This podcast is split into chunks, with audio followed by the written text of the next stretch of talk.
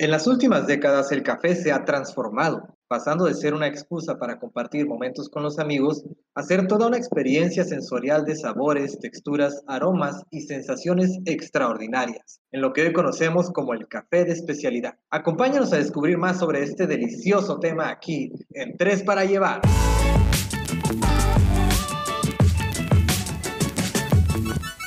¿Qué tal, modo que escuchas? ¿Cómo están? Bienvenidos a un episodio más de Tres para Llevar. Estamos aquí con su servilleta, Iván Gutiérrez, y me acompaña, como siempre, mi compañera Valquiria Vázquez. Hola, Tania. Hola, Valquiria. ¿Cómo estás? Muy bien, Iván. La verdad es que muy contenta porque ya llegó, pues digamos que mi clima favorito, ¿no? El frío, este, taparse rico y pues degustar de un rico vino y también un rico café, ¿por qué no?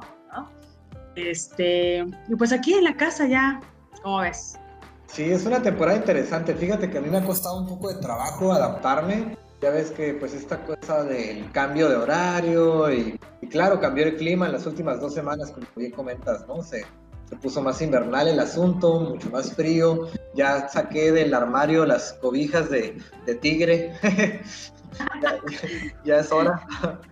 Ya es hora. Pues, Sí, ahí para, pues exacto, como tú dices, ¿no? Como tomarse un cafecito ahí en la cama, poner el Netflix y ahora sí que pasársela rico, ¿no? Y precisamente pues de eso trata nuestro episodio de hoy, ¿no? Así es. Pero antes de pasar ahorita con, con nuestro invitado especial de hoy, quiero comentarles los escuchas de un lugar de aquí en Ensenada que acaba de cumplir 24 años, imagínense. Quizás muchos de ustedes ya lo conozcan, al menos en lo personal yo lo conozco desde que tenía como que serán 10 años por ahí, que se trata de Cotoños Hot Dogs. Es un puestecito urbano que se encuentra aquí en el Boulevard Ramírez Méndez, que pues es un lugar en apariencia sencillo, pero pues que tiene, imagínense, 24 años de estar sirviendo hot dogs.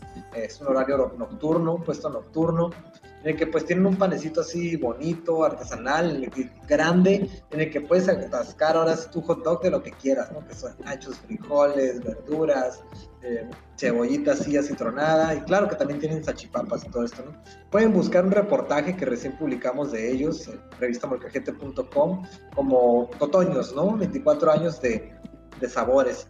La verdad es un lugar muy interesante, con unas anécdotas muy, muy interesantes pues se los recomiendo ahí si quieren saber más de este lugar que ya es icónico, al menos para la gente que vive por este lado de la ciudad de Ensenada, ¿no? Órale, oye, se escucha muy bien, aunque un, así un poquito monchoso, pero bien, ¿no? Está monchoso, sí, sí, sí. Está para, bajar, para bajar la peda. bueno, pero si ustedes están buscando algo más saludable, ¿verdad? Claro. Eh, pues les voy a recomendar algo que yo utilicé en estos tres meses que estuve a dieta, como ustedes saben. Y bueno, a mí me sirvió mucho porque, eh, pues ustedes saben que la sal, ¿no? Es algo que, pues no es muy recomendable para la salud. Entonces yo utilicé salicornia, nuestros amigos de sal verde, y bueno, déjenme decirles que en las ensaladas, en las carnes, si quieres hacer un pollito y no utilizar sal, pues le puedes echar salicornia. Bueno, pues te da ese saborcito rico. Además que es una planta muy interesante entonces, pues eh, se, lo recomiendo, se lo recomiendo muchísimo. ¿okay? Lo pueden encontrar ahí en su página de, de, Facebook, así como Sal Verde. Y bueno, pues ahí les dan la descripción de, de esta pues plantita, ¿no? Que es la salicornia. ¿Y cómo, pues, ¿cómo, con qué se puede acompañar eso, eh? ¿O para qué tipo de alimentos? Yo, yo, lo, yo lo utilizaba muchísimo con las, con las ensaladas, hacía unas vinagretas así de aceite de olivo, le echaba salicornia, porque además ellos tienen varias presentaciones. Es eh, gourmet, que es la salicornia, está fresca, la deshidratan y te dan la plantita así deshidratada, o eh, estilo salero, es ya como que la pulverizan, o la puedes utilizar este, fresca. Entonces, pues tú la puedes ahí, no sé, puedes hasta echársela a los chilaquiles si quieres la fresca. La gourmet, pues en un atuncito ahumado, así un medallón de atún, el salerito, pues en las, en las ensaladas o en alguna vinagreta o así. está muy bien. Sí, está, interesante. De hecho, pues ya ves, ahorita yo también estoy dentro de este plan alimenticio que traigo con mi nutrióloga. Yo creo que sí me vendría bien un poquito de esa salicornia porque, pues ya ves, ¿no? Tratando ahí de ser más eh, selectivo con los alimentos. Luego, pues ahí me tocaron una que otra ensalada o esos alimentos que los, no estoy tan acostumbrado a preparar o a comer. Entonces, vamos a ver si con eso agarra al poquito más de sabor. Pero oye, Valkyria, ¿por qué no nos compartes quién nos acompaña el día de hoy? Claro que sí, pues hoy nos acompaña un experto en café. Él es Luis Ariza, fundador de Breve Café y Estela Pizza, que tú bien conoces, ¿verdad? Me encanta la, me encanta la pizza de Estela, me ha salvado de muchas hambrunas. Además, es apasionado del café de especialidad, conductor del programa de local radio y excelente diseñador. Pues él sabe muchísimo de café, pero qué mejor que él, ¿verdad? Nos siga eh, pues esto, este, este mundo del café. ¿Cómo estás, Luis? ¿Qué tal? Buenas noches, Iván. ¿Qué tal, este, Tania? Buenas noches. Muchas gracias por, por la invitación. Y digo, eh, el término, eh, el adjetivo experto definitivamente me queda muy grande. Digamos que, que soy un este, aficionado apasionado y, del café y pues también de la pizza, ¿no? Mm, oye Luis, y pues bueno, vamos entrando un poquito en tema entonces, ¿no? Con esto, a, mí en lo personal pues también en esta aventura que ha representado adentrarnos como revista Molcajete en el mundo del café, que pues es el tema de nuestra siguiente edición, he encontrado cosas fantásticas, ¿no? Desde los sabores hasta todo el conocimiento que hay detrás, ¿no? Desde la cultura, la bioquímica, hay muchas, eh, y la historia, por supuesto, ¿no? Muchas, muchas áreas o muchas aristas de, del café que, que me han resultado muy interesantes, las primeras cafeterías de Ensenada y por supuesto este nuevo movimiento de cafés de especialidad que viene brotando desde hace un par de años aquí en Ensenada. Tú ya sabes, fuiste uno de nuestros entrevistados para esta investigación, para este reportaje especial, en el, y en esta entrevista tú nos platicabas sobre las olas del café. ¿Qué nos puedes compartir al respecto para, para la gente, digamos, que todavía no sabe nada al respecto, como yo en su momento, que, que apenas está entrando en este mundo? Ok, pues sí, como bien dices, el café, eh, híjole, eh, tiene... Eh, entre más conoces del café, no sabes si regresarte o seguirle, ¿no? Si decir, ¿sabes qué? Hasta aquí le paro o, o le sigues. Y, este, y creo que los que nos hemos aventurado en, esta, en este andar, pues le hemos seguido, ¿no? Cada quien a nuestro paso cada quien con nuestros intereses muy específicos, pero pues aquí andamos. Y para dar como un, este, a grandes rasgos, esto que mencionas de, de las tres olas del café, le vamos a explicar este, aquí al auditorio, a la audiencia, eh, en qué consisten más o menos lo que se denominan las tres olas del café. Eh, voy a dar primero a grandes rasgos y luego ya una, una pequeña descripción de a qué se refiere, ¿no? Eh, la primera ola, digamos que anda como en, los 1800, eh, es cuando el café ya viene de ser como una mercancía, eh, ya se usa como, como pues una mercancía vaya de, para negociar, para intercambiar, ya tiene bastante valor y es también cuando crece el consumo exponencialmente.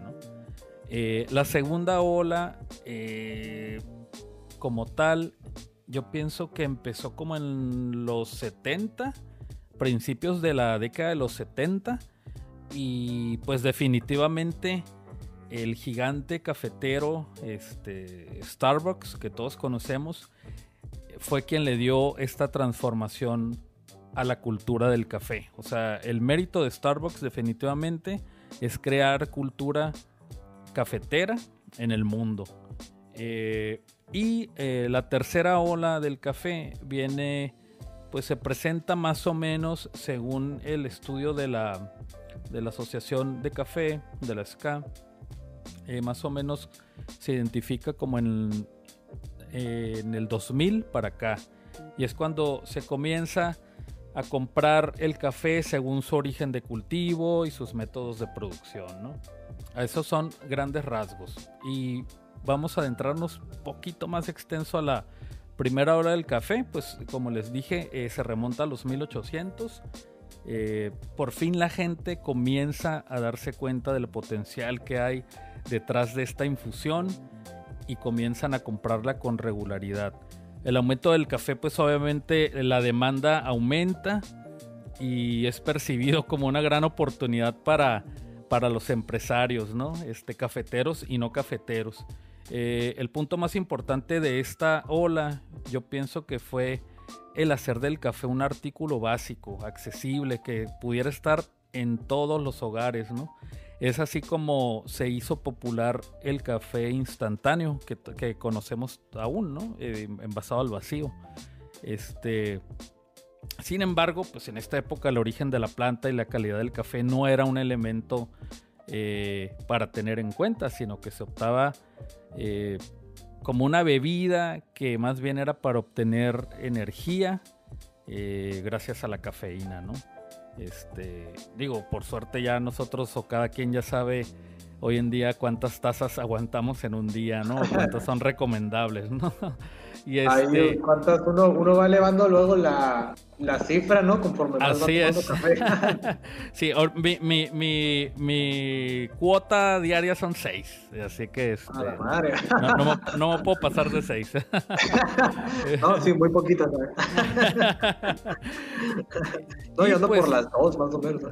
ah, no, no, yo desde que despierto y luego cuando desayuno y luego a la media mañana, mediodía, media tarde, después de comer y en la noche es así.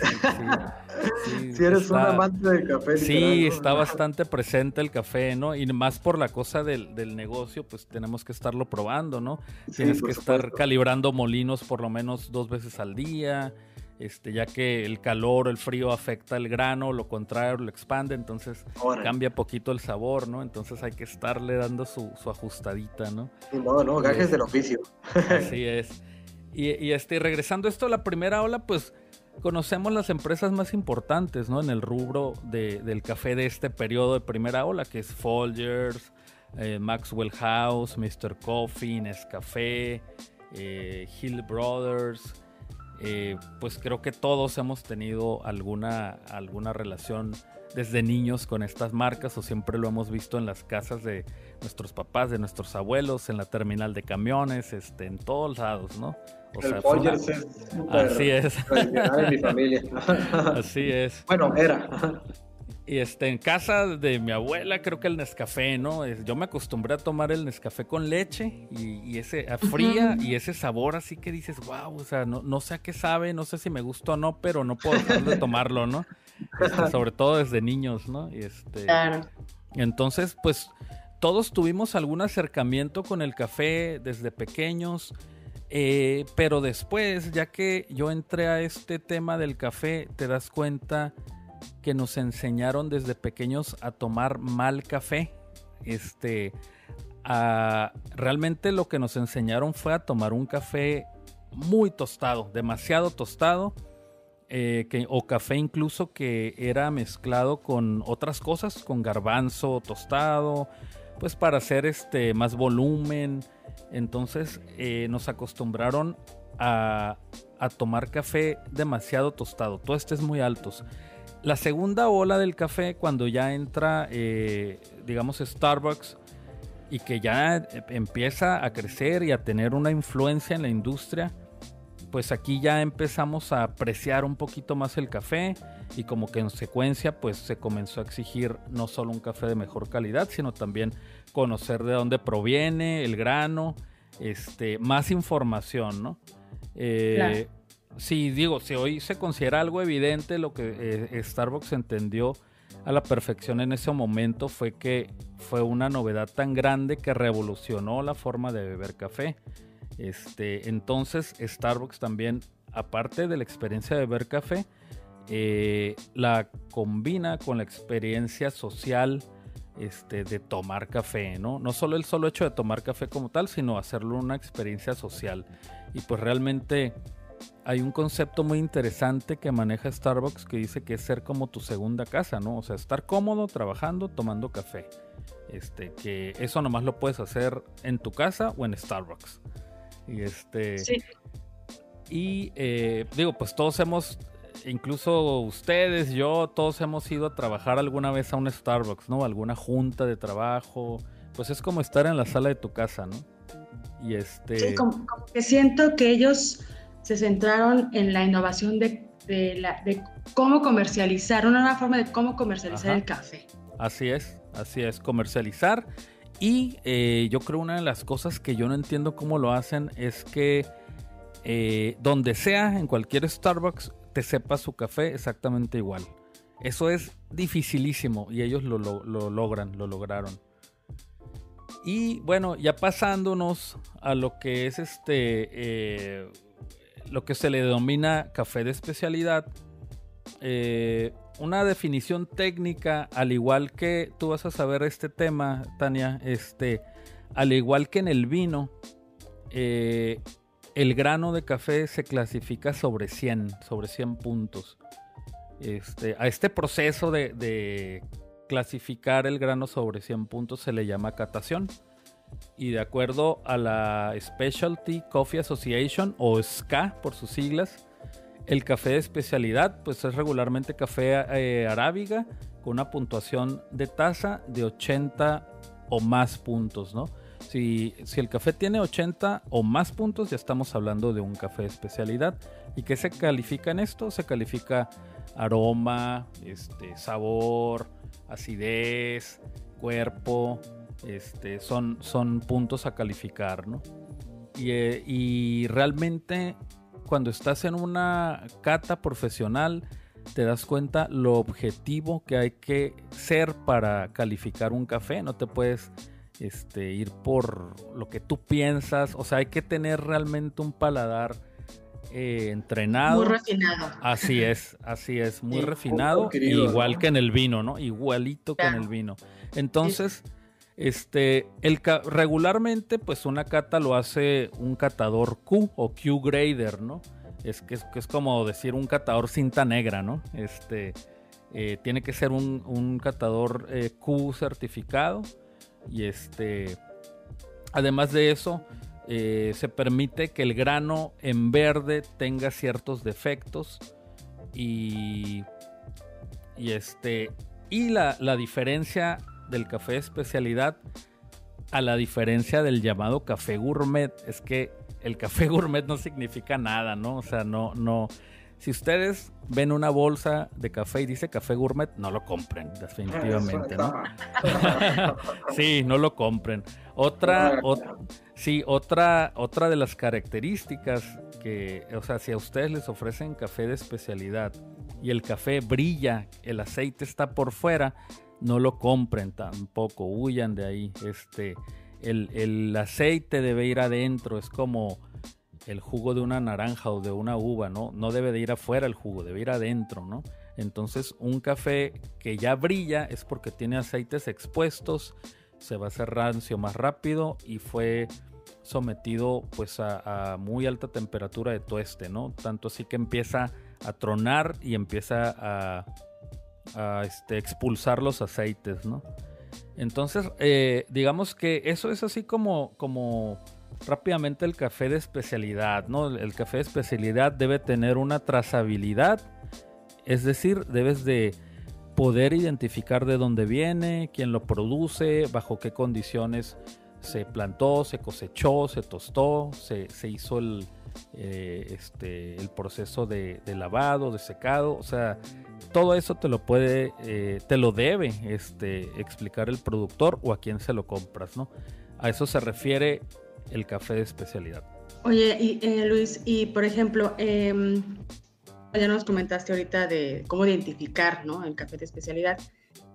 Y, en, y qué podemos encontrar o cuáles son las diferencias eh, en el café comercial.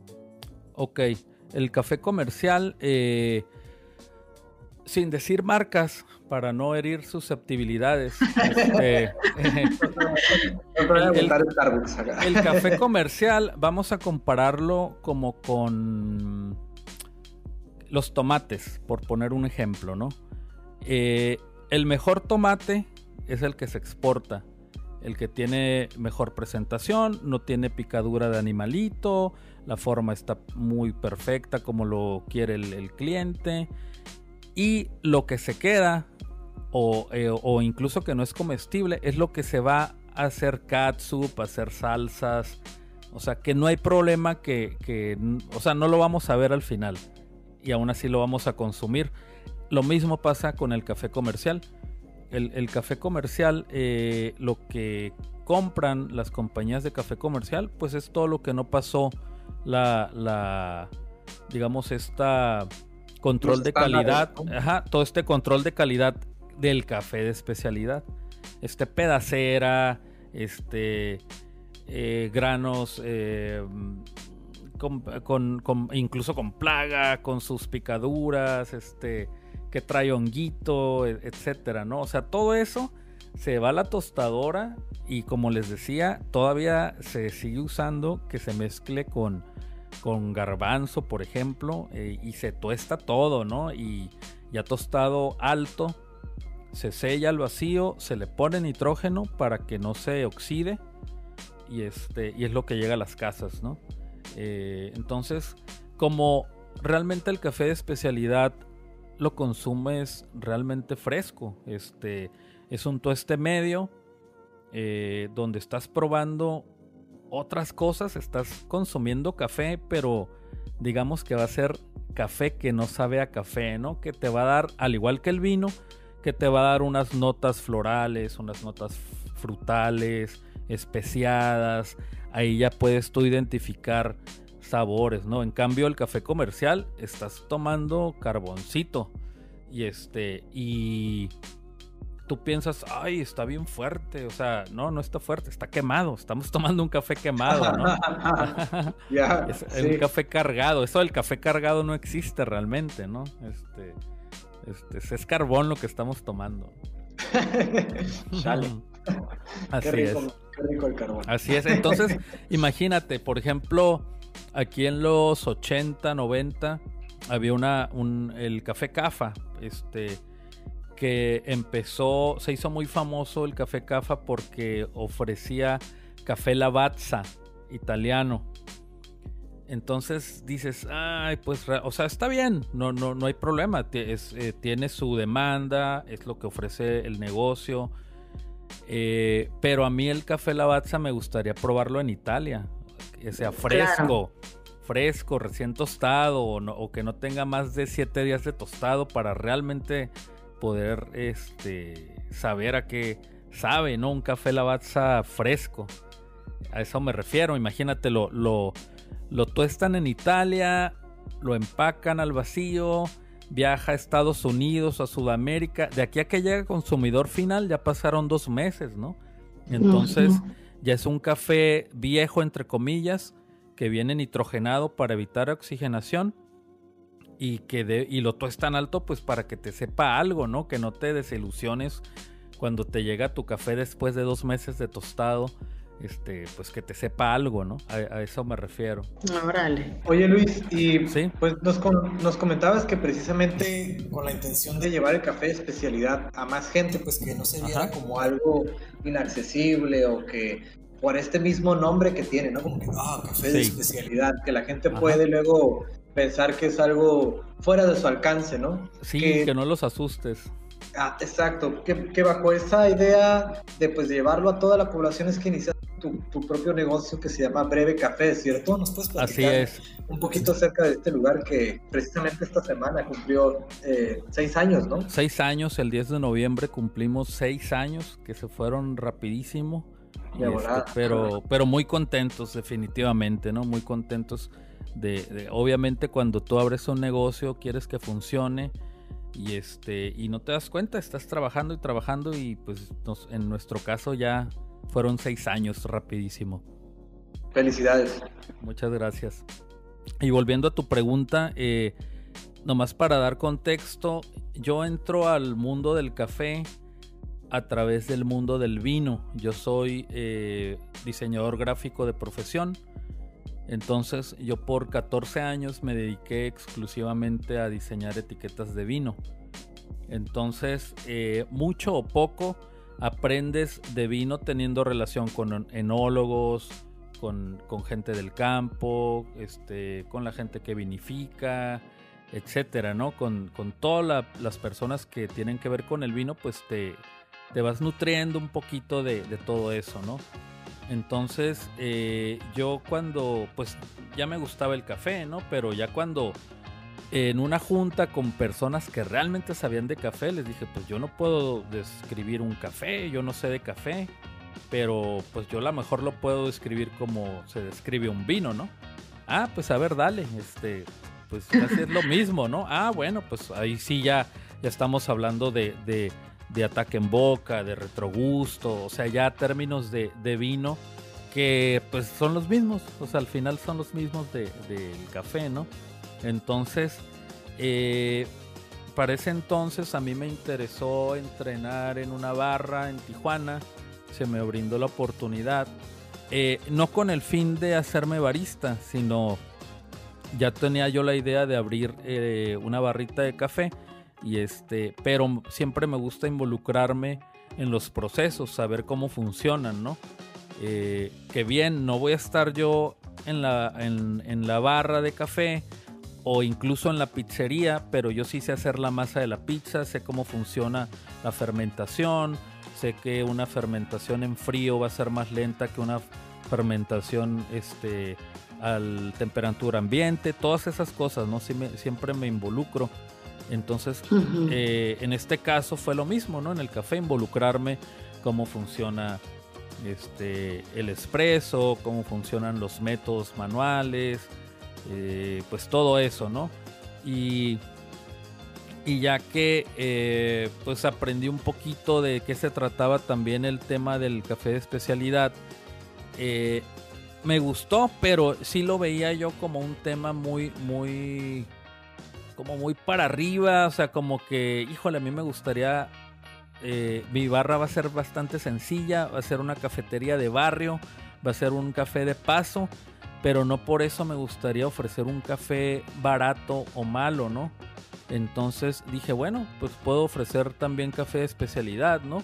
Que, que la gente no sepa precisamente este, de qué se trata, pero cuando ya te dan pie a que les expliques si haya información que darles, ¿no? Este, de qué finca viene, de qué zona, cómo se llama el productor o la familia, este, ya datos eh, informativos sobre el producto, ¿no? Y, y, eso se me hizo padre porque aquí con nosotros llegan desde los músicos norteños en la noche, los mariachis, vienen los bomberos de acá de la vuelta, este, llega el licenciado, llega el cocinero, eh, no hay distinción, ¿no? A todos los tratamos igual y todos eh, consumen el mismo café. Y la ventaja de no tener eh, mobiliario en donde se pueden quedar horas es que eso nos reduce costos fijos y podemos también tener un precio este, más accesible, ¿no? Eso, eso que nos ahorramos hacemos que se vea reflejado en el consumidor. Y en la calidad, ¿no? Así es, ajá. Sí, y sí, porque ya podemos este, buscar cada vez mejores proveedores, ¿no? Y, cada vez vas conociendo más y más proveedores y te vas conectando con, con más gente o con fincas, te mandan sus muestras. Entonces sí vas viendo, vas subiéndole, ¿no? Definitivamente vas subiéndole la, calidad. Oye, Luis, y algo que también mencionabas de breve es que manejan puro grano mexicano, ¿no? Café mexicano, sí, fíjate, al principio eh, empezamos así como que para todos lados, ¿no? Eh, creo que por la naturaleza de, empezar a, experimentar y, curiosear en el tema, sí empezamos con, cafés eh, centroamericanos, latinoamericanos, sudamericanos, perdón, este, mexicanos, africanos. Entonces, eh, sí, después dije, a ver, a ver, creo que está costando bastante dinero traerlos este, de otras partes. Yo empecé a comprarle a una compañía eh, que se llama Colectivo Coffee en Estados Unidos, que pues ellos tostaban todos estos granos, ¿no? Y, y después dije, bueno, creo que aquí en, en México podemos, hay, no podemos, hay bastante producto buenísimo, entonces vamos a, pues a entrar a la cadena de, de económica eh, en el país, o sea, ofreciendo café mexicano. Excelente, sí, porque yo pienso que pues, es importante tanto que lo mismo que se hace aquí en, pues ahora sí que a nivel nacional, ¿no? En México, Sí, no, y es muy padre, por ejemplo, ahorita la, la tenemos eh, nuestro café de Chiapas, la familia que lo cosecha es, es la que nos los vende directamente, no hay intermediario, ellos lo tuestan. Entonces es muy padre que no haya un intermediario porque el beneficio va directamente a la familia, no el beneficio económico. Y este, entonces ahí ya sí se me hace lo que le llaman en el mundo café el, el fair trade, ¿no? El fair trade como el trato justo, si es de a de veras, porque hay mucha gente que dice, no, que, que, que tu, con tu compra llegue a las familias.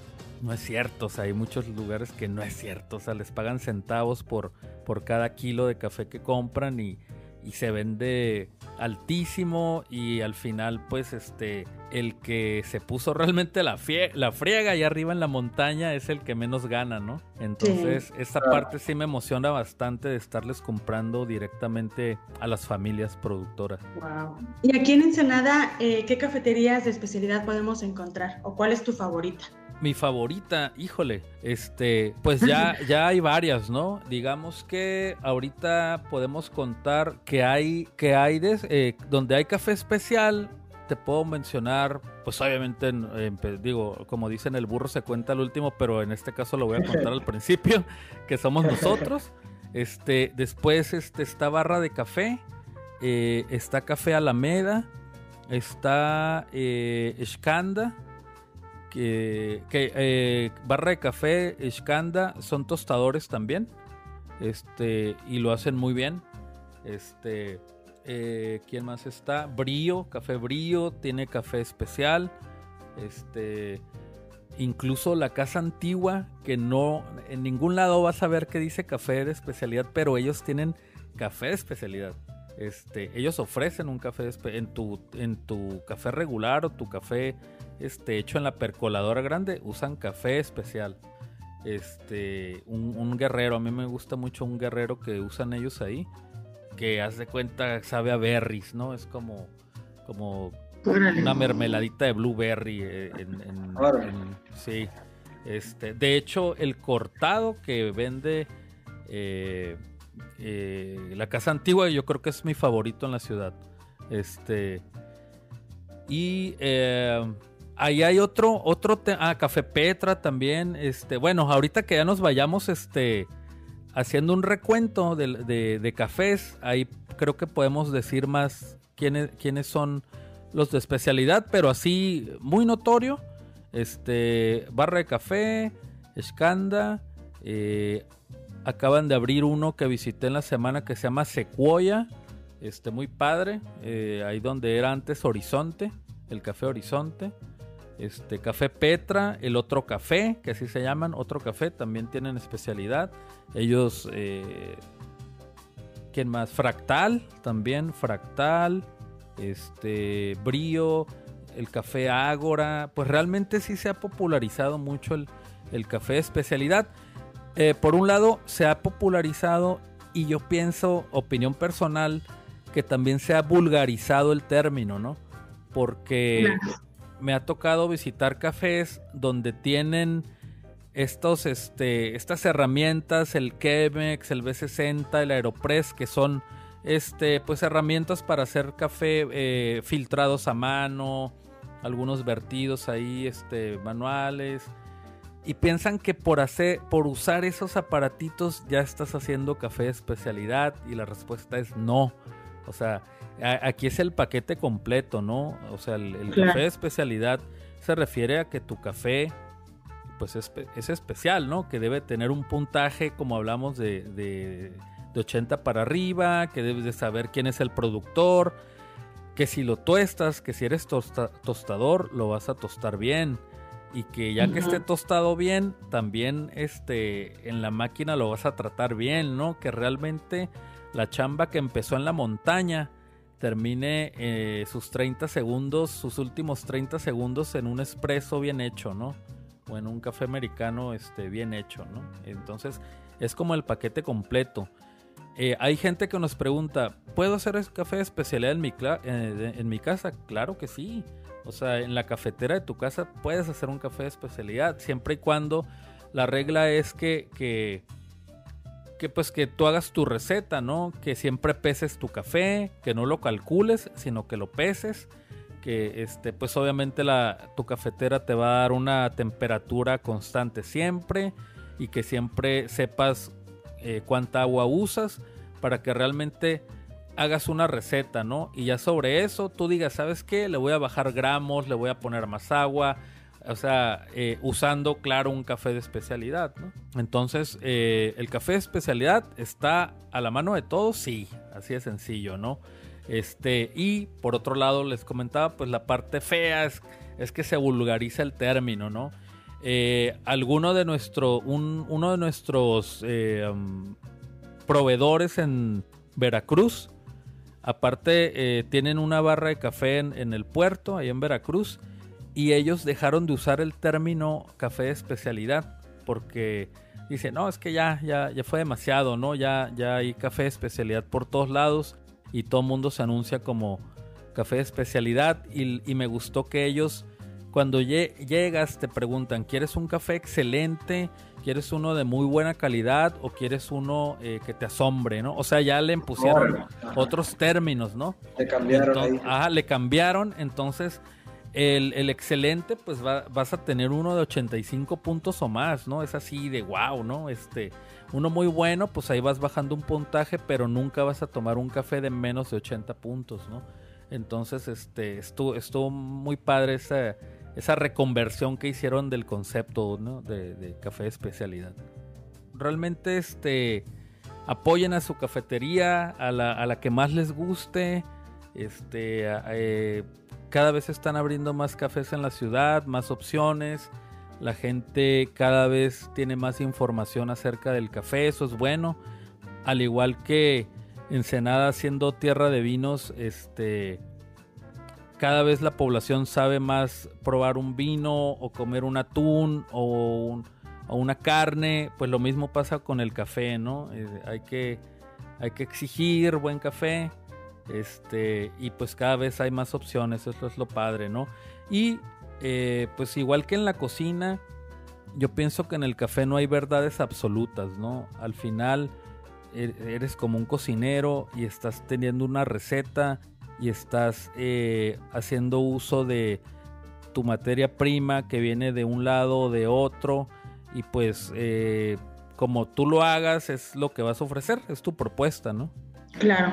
Y sí, tienes mucha razón, tiene mucho vínculo como, bueno, no vínculo, más bien se, se parece o se asemeja al mundo este del vino, ¿no?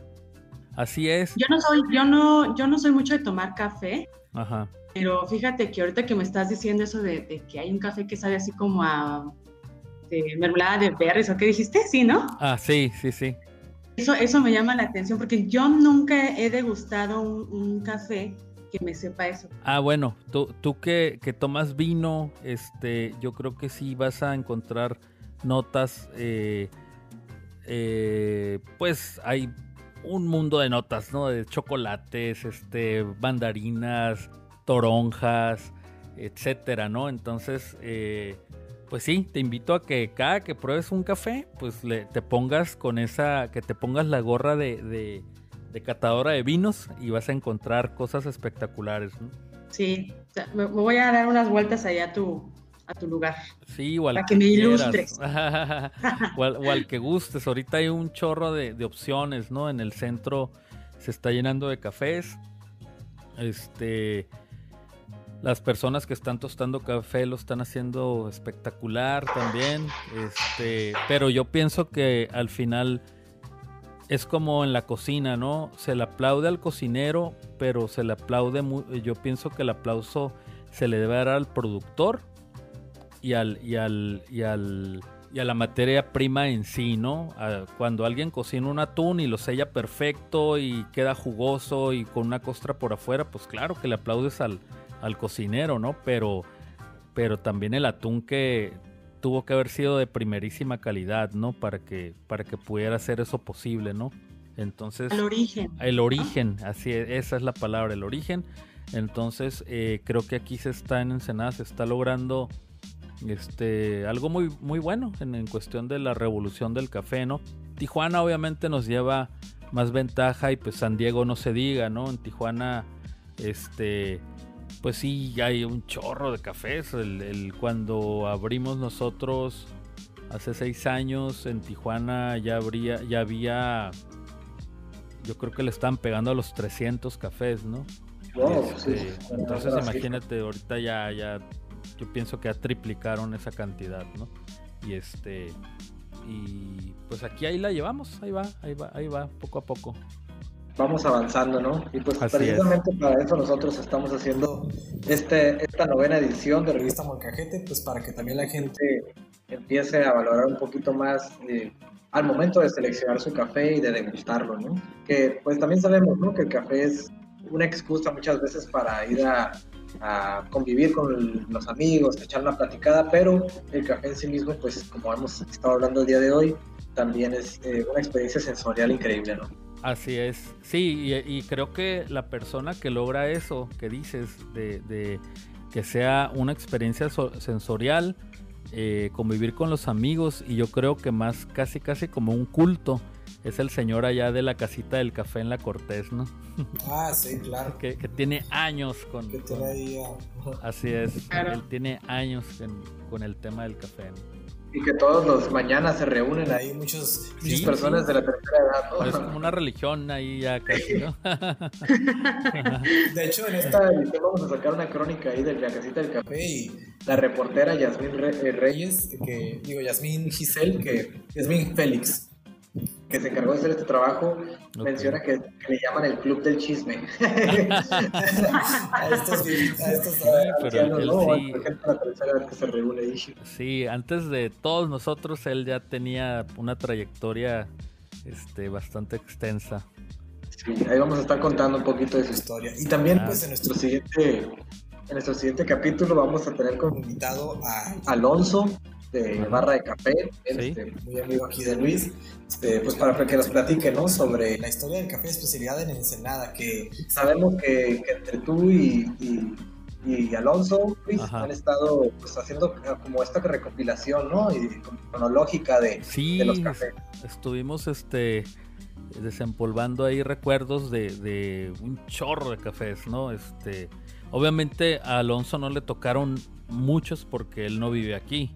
Él, llegó este después, ¿no? Pero pues a mí sí, este, a, mí, sí me tocaron la mayoría, gente que tostaba ya desde hace mucho, como el café de Don Héctor, que estaba en, la, en el boulevard donde está ahorita DHL, en el segundo piso, estaba el café Don Héctor, unos muchachos que, que tenían ahí su, su máquina de tostar y también tenían un escenario pequeño con grupos en vivo, ¿no?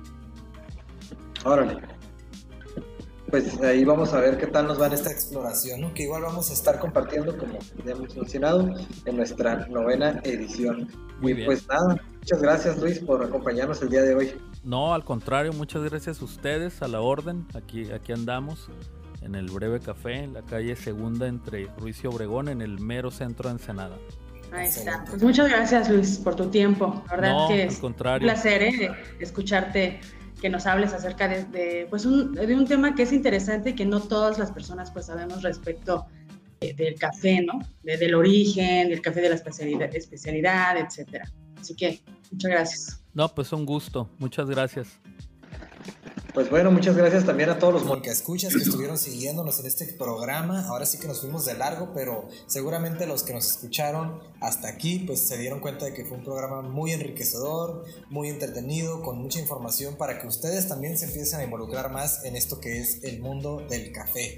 ¿Qué onda, Daniel? Vamos a echarnos un cafecito este fin de semana, ¿no? Claro que sí. Allá breve café. Por supuesto que sí. Sí, sí, definitivamente. Yo se los invito. Ella dijo, eh, está registrado. Ay, Luis, no hubieras dicho eso. Error. Y pues bueno, este, si también lo que están buscando más que un café, aunque también pueden comerse tomarse un café aquí, ¿no?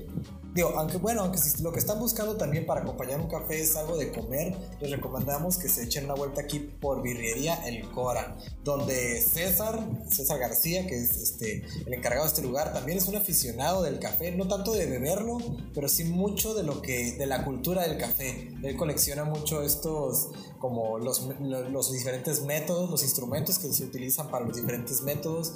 Le gusta mucho toda esta onda, ¿no? Entonces, pues en Birrería El Cora pueden encontrar también pues un cafecito, quizás no tanto de especialidad, pero igual muy bueno que pueden acompañar con la variedad de birria que tienen aquí, que pues es birria de res, de borrego, de chivo y pues la verdad es de las mejores de Ensenada, si no es que la mejor, ¿no? También pueden buscar en nuestra página de Facebook de Revista Molcajete un comercial que les hicimos hace poquito, ahorita por motivo del Día de Muertos, que la verdad me gusta presumir, pero nos quedó muy chulo, así que pues ahí échense la vuelta para que vean qué onda. Tania, ¿quieres hacer la despedida? no, pues nada más eh, agradecer a los eh, escuchas por eh, habernos acompañado el día de hoy. Y pues ya saben, ¿no? En nuestras redes, denle seguir a nuestro Spotify y, suscríbanse a nuestro canal de YouTube para que recuerden cuando sale un nuevo episodio.